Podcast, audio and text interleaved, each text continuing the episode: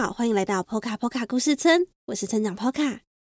在这个节目里，我将跟大家分享村庄居民们发生的小故事。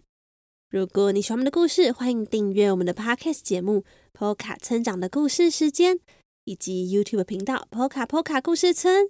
也欢迎您用一杯咖啡的钱支持村庄发展，就有机会能够收到来自村长的信，以及村庄隐藏版的故事哦。详细连结请见本集简介。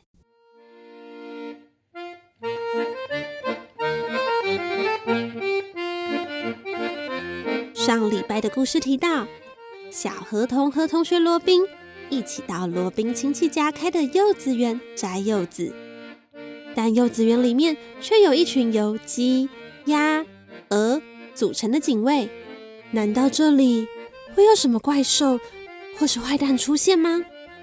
让我们一起来听听今天的故事，就知道了。欢迎来到小河童日记。今天的日记是八月二十二日，突然就下起大雨了。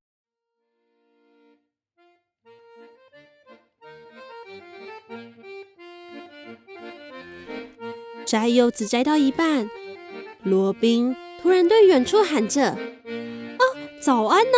要开始上班了吗？”仔细一看，原来罗宾在对一群鸡、鸭、鹅打招呼。但他说要上班，指的是摘柚子吗？可是他们长得这么矮小，怎么可能摘柚子呢？此时，罗宾笑笑的跟我说：“小河童，你不要小看他们哦，他们可是果园中的警卫呢。原来是因为柚子园中住着各种的小虫子，其中最让他们烦恼的是一种叫做房子虫的虫。房子虫喜欢把家背在身上，若遇到危险，就会立刻躲到小房子里。”其实我觉得房子虫长得蛮可爱的，但因为房子虫喜欢吃植物的枝叶，会让柚子树长不大，所以罗宾的亲戚才雇了一群鸟类当守卫，保护柚子园不受到侵袭，柚子也才能够顺利长大。而这群由鸡、鸭、鹅组成的守卫。二十四小时都在院子园中巡逻，一旦发现房子虫的踪迹，就会立刻连房带虫的全部吃掉。想想其实有一点恐怖哎，但为了产出美味的柚子，这也是没有办法的事。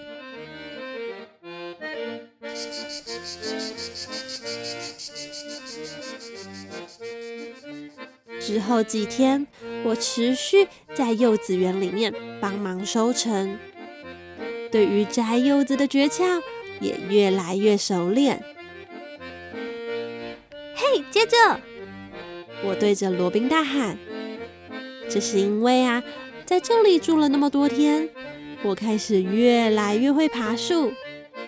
罗宾也就试试看让我摘高处的柚子，大部分的时间。”我都和罗宾一组，由我在树上摘柚子后，留给树底下的罗宾，再由罗宾放到一个大篮子中，这样速度也比独自摘柚子快得多。但是今天，罗宾突然对着树上的我大喊：“小河童，今天动作要快一点哦！”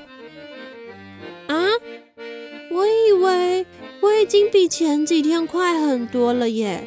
现在的我也会爬树啊？难道这些都是我的错觉吗？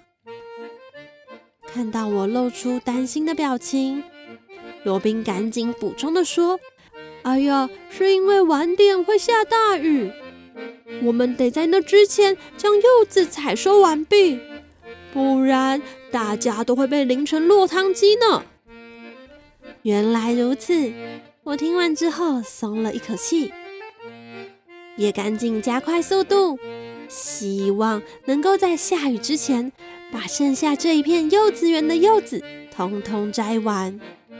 然而，就在这个时候，罗宾对我大喊：“小河童，我们先把这些柚子拖到仓库里，不然就要下大雨了。”但是天空明明就还很亮啊，我们只差几棵树就可以通通都摘完了，这样好像有一点可惜耶。